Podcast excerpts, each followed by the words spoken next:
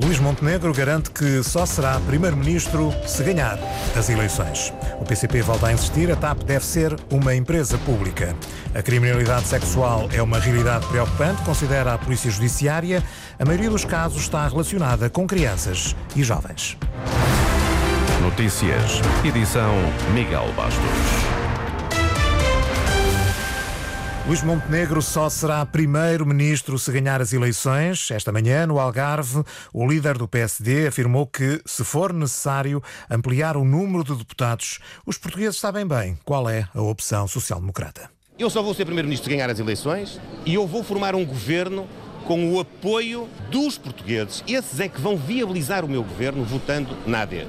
Se nós tivermos necessidade de ampliar a representação do nosso governo em termos partidários, sabem todos qual é o único partido que preenche os requisitos para poder engrossar o apoio político que os portugueses vão dar à AD. Portanto, os portugueses não têm dúvidas quanto à minha posição. Terão dúvidas quanto à posição do Partido Socialista e até de outros partidos, porque os seus protagonistas mudam de opinião muitas vezes, dão muitas cambalhotas, dão piruetas.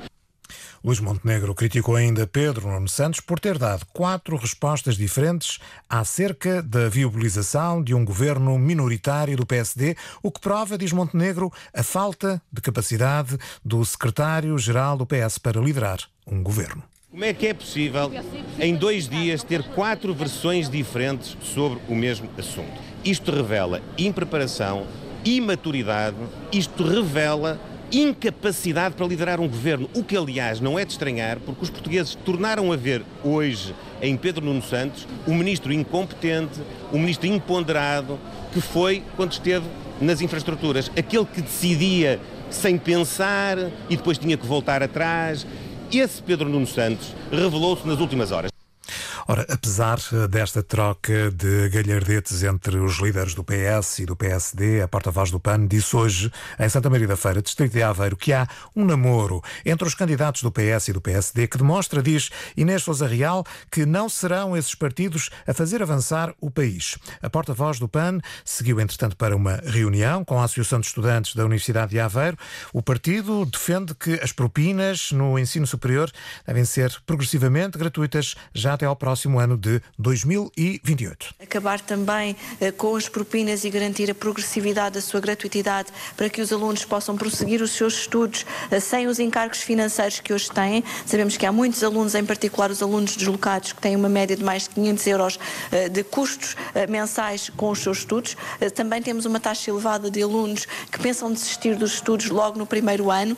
Também ao nível da saúde mental e dos apoios sociais, esta é uma dimensão que tem sido muito desvalorizada e que temos hoje rácios muito baixos de psicólogos ao nível do apoio no ensino superior e para o PAN é fundamental garantirmos este apoio eh, para os jovens estudantes. Inês Souza Real em Aveiro. Em Lisboa, o PCP voltou a insistir que a TAP deve ser uma empresa pública.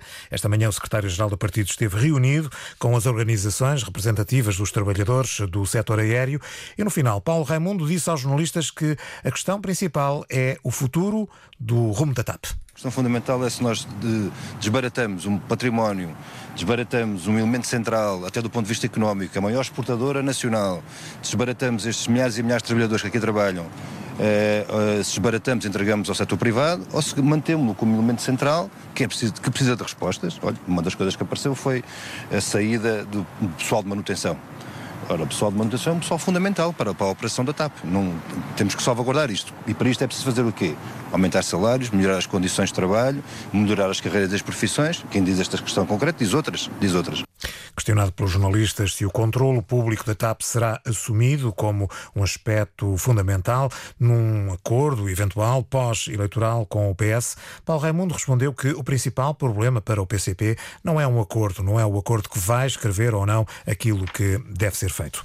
O PCP não alinha com a ideia de que o protesto das forças de segurança junto ao local onde decorreu o debate entre Pedro Nuno Santos e eh, Luís Montenegro tenha significado coação, mas sublinha que os os próprios dirigentes sindicais e organizadores do protesto inicial não concordaram com a marcha até ao Cineteatro Capitólio.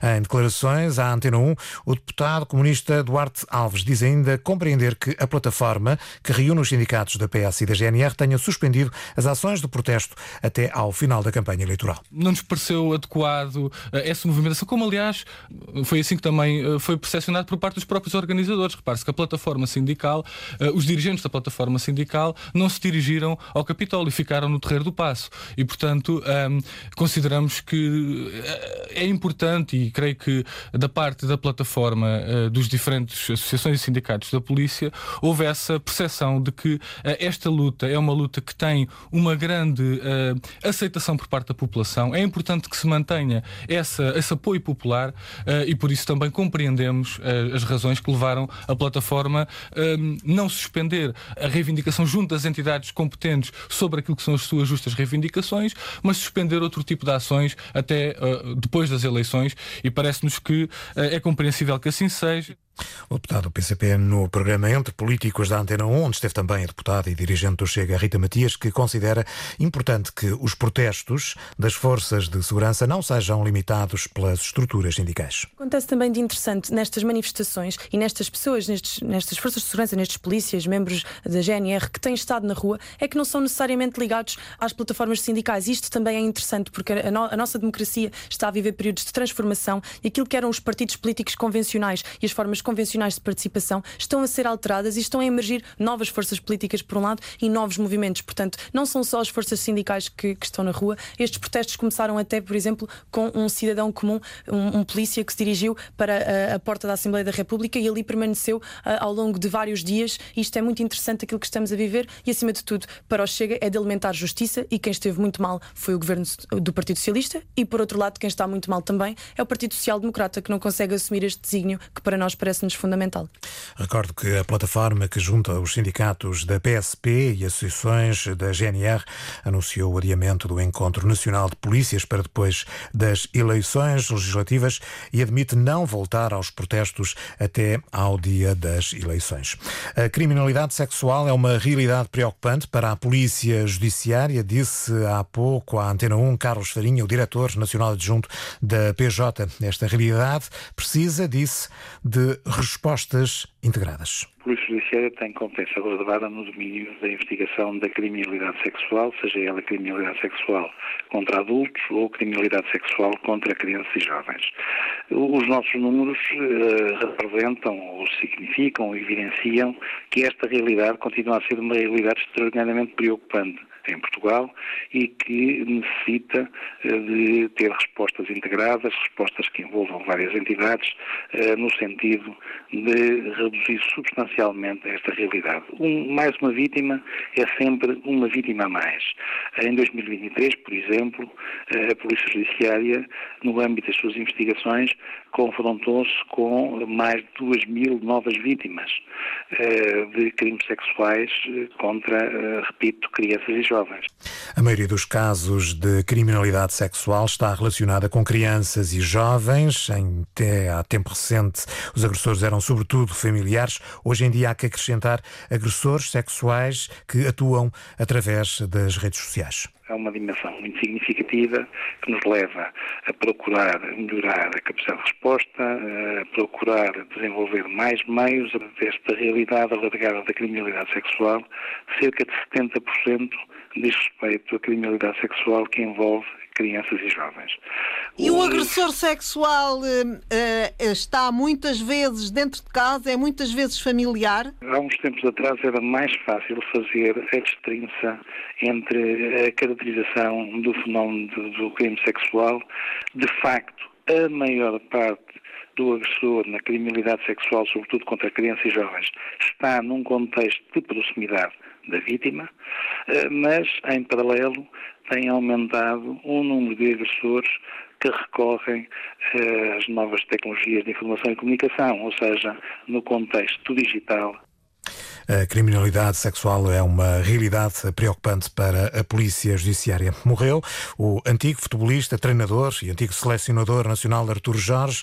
O presidente do Futebol Clube do Porto recorda aqui a importância de Artur Jorge no futebol português. É muito importante. Então, se é o primeiro clube o primeiro treinador a, ser campeão europeu em qualquer clube português, é evidente que a história dele não é só importante no futebol do Porto, é no futebol português. Era um estudioso, era um homem que vivia intensamente os jogos, que se preparava muito bem e o que é que eu ia dizer mais? É uma pena. É uma pena. Palavras de uh, Jorge Nuno Pinta Costa. Artur Jorge morreu. Esta madrugada tinha 78 anos. Notícias na Antena 1, RDP Internacional, Antena 1 Madeira e Antena 1 Açores. Edição Miguel Bastos. A informação pode continuar a ser acompanhada em notícias.rtp.pt.